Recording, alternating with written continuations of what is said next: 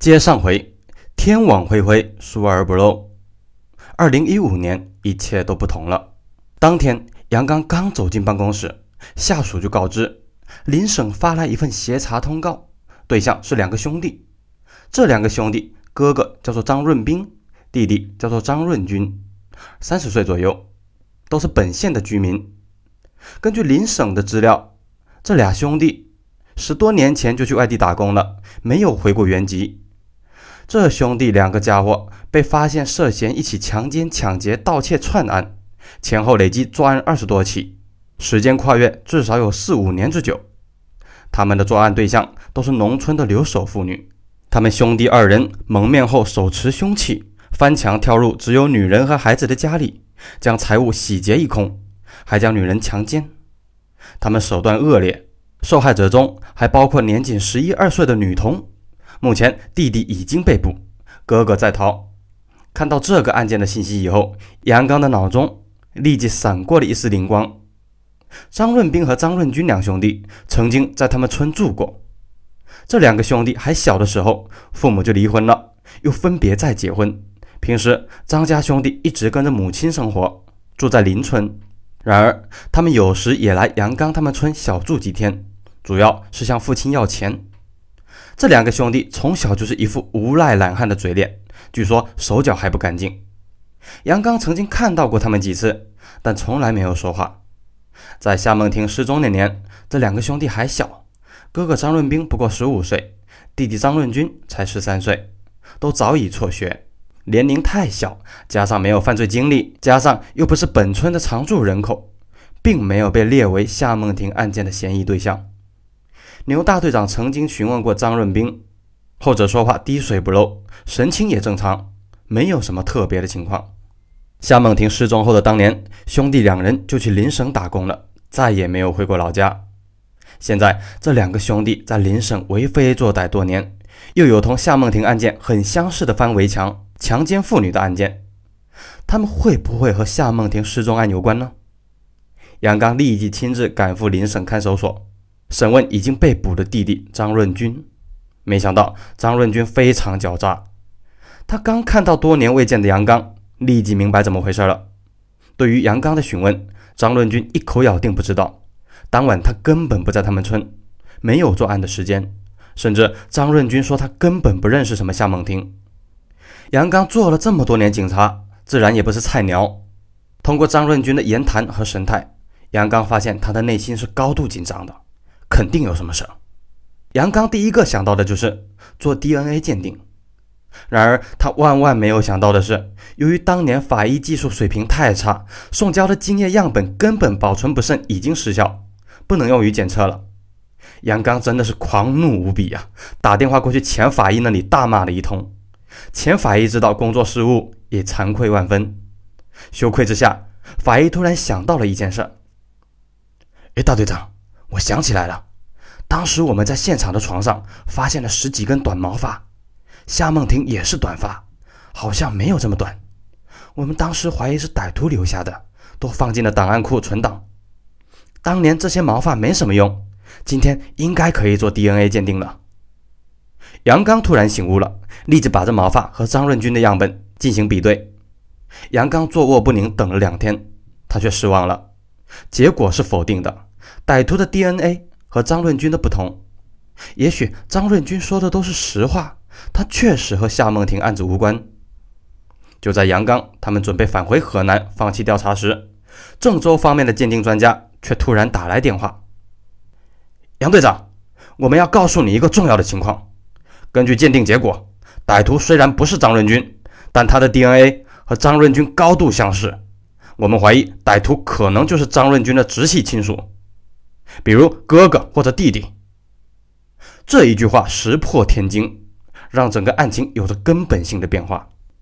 很显然，负案在逃的哥哥张润兵就有重大的作案嫌疑。既然能够肯定他们兄弟两人做的案，那还能供着你吗？自然就动刑了。张润军这小子没什么鸟用，吃不住打，很快就交代了作案经过。根据张润军的回忆。作案时他才十三岁。唉，我们父母都离婚了，对我们很差。连口饭都吃不饱。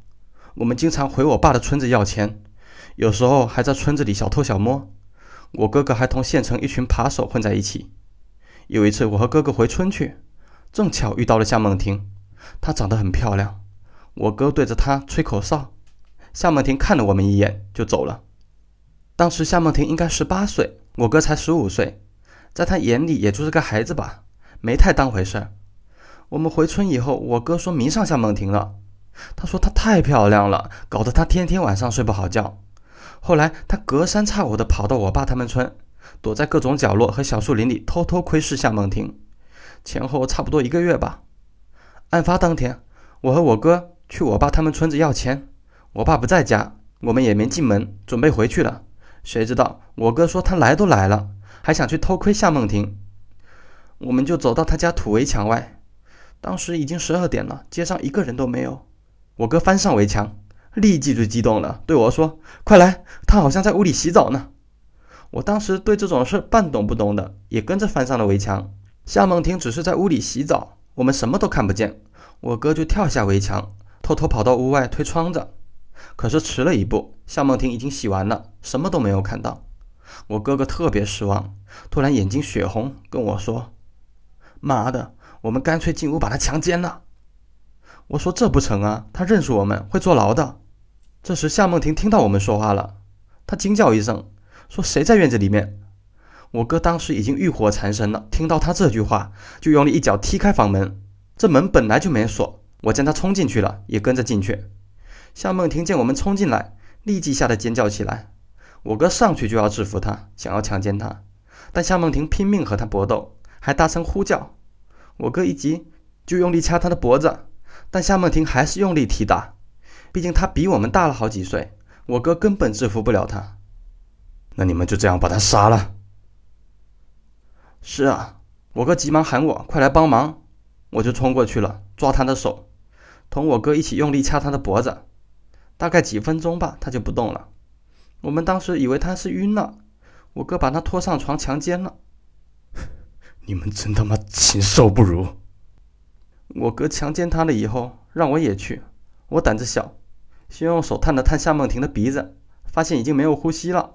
他早就死了，我吓得半死，说出人命了，快逃吧！我哥也慌了，我们两个人立即逃了出来，翻围墙走了。逃回我父亲家以后，我哥说这样不行啊，要回去把人搬走。我听那群扒手说过，只要没有尸体，警察就立不了杀人案。我们两个人又硬着头皮跑了回去，翻墙进去，把夏梦婷的尸体从后门扛出村子，扔到了几里外的一个石头缝里面。你知道我们这里山很多，石头缝就有几百个，你们没法找的。那你们为什么还回去放火？一番折腾以后，我哥哥又想起来床上可能有证据，他只是回去销毁证据。他发现夏梦婷妈妈还没有回家，他大着胆子翻入房间，在留下精液和血迹的床上点了把火，又找了找有什么值钱的东西。这时候夏梦婷妈妈才回来了。我哥吓得赶快跑到围墙边，翻过去跑了。我们两个人赶忙逃出村庄，回到我母亲那里。我们两个人独自睡一间房，平时根本没人管我们。我母亲也不知道我们晚上出去过，以为我们晚上都在家。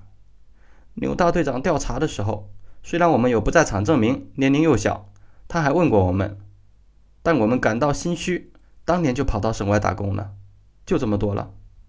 那为什么一年后？你们又把夏梦婷的尸体搬到更远的那个涵洞去，那还是你们那个牛大队长呀？他几次三番的组织人搜山找尸体。我哥说，夏梦婷尸体离村子不远，虽然山上有几百个石头缝，但迟早也会找到的。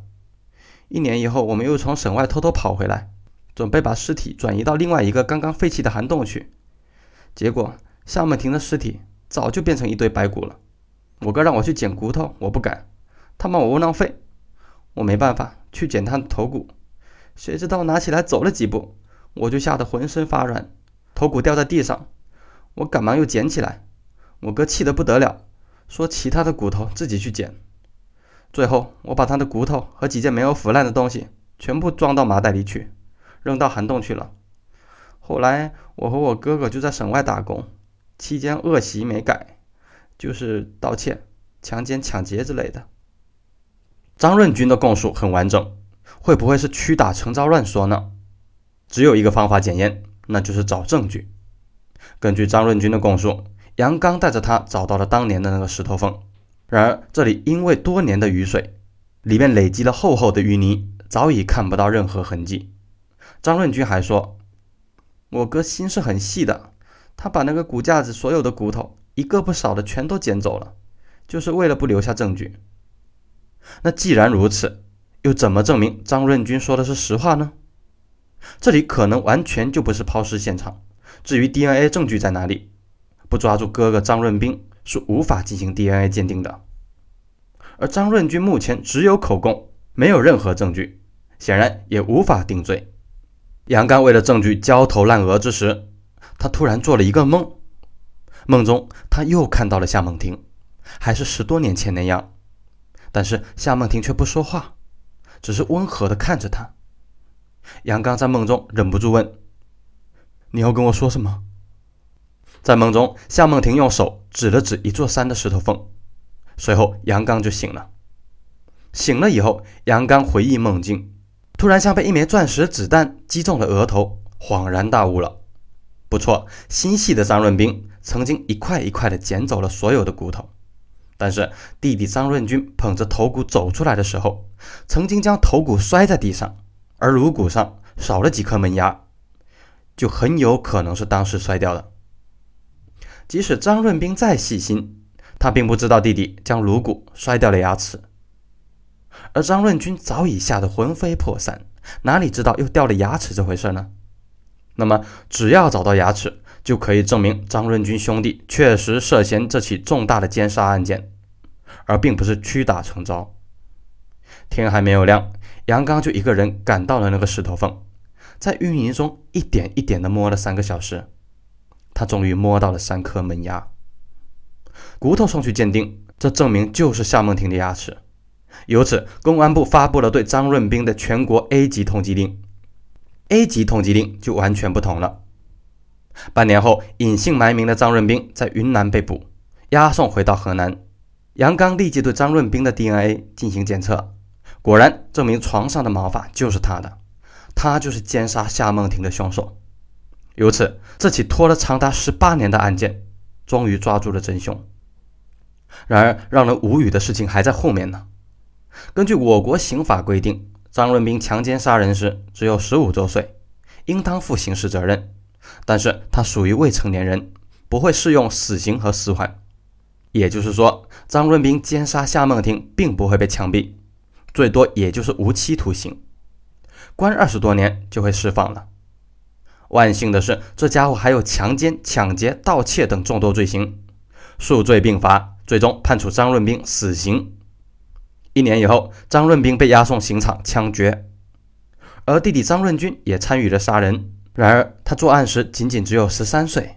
根据我国法律，十三周岁杀人不构成犯罪，不处以刑事处罚。张润军根本屁事就没有。现在大家明白他为什么愿意主动配合警方了吧？于是张润军因后面的抢劫、盗窃、强奸被判处十五年徒刑。好在呀，老天有眼，服刑仅仅几年以后，只有三十岁的张润军在狱中突然中风瘫痪，被保外就医。然而他的父母根本不愿意管他，只能送到村里的敬老院。那时候敬老院的环境，大家想想也知道是什么样子的。不到一年时间，瘫痪的张润军就死了。死的时候，他只有八十多斤，床铺恶臭无比，都是积累多日的粪便。一切终究有个结果，含冤而死的夏梦婷终于可以瞑目了。二零一五年，也就是案件侦破以后，杨刚第一次参加了高中同学聚会，所有同学终于相信他是无辜的，把他当做了英雄。聚会上，杨刚喝了很多酒。醉得厉害，已经六十多岁的班主任刘老师亲自开车将他送回了家去。在车上，班主任突然对杨刚说：“你知道夏梦婷当年报考的是哪所大学吗？”哎，本来以他的成绩是可以进清华北大的，我做梦也没有想到他会报了那所大学。电光火石间，杨刚的思维一下子又跳回到了两人最后一次分手前。当时夏梦婷红着脸让他猜，他报了哪所大学？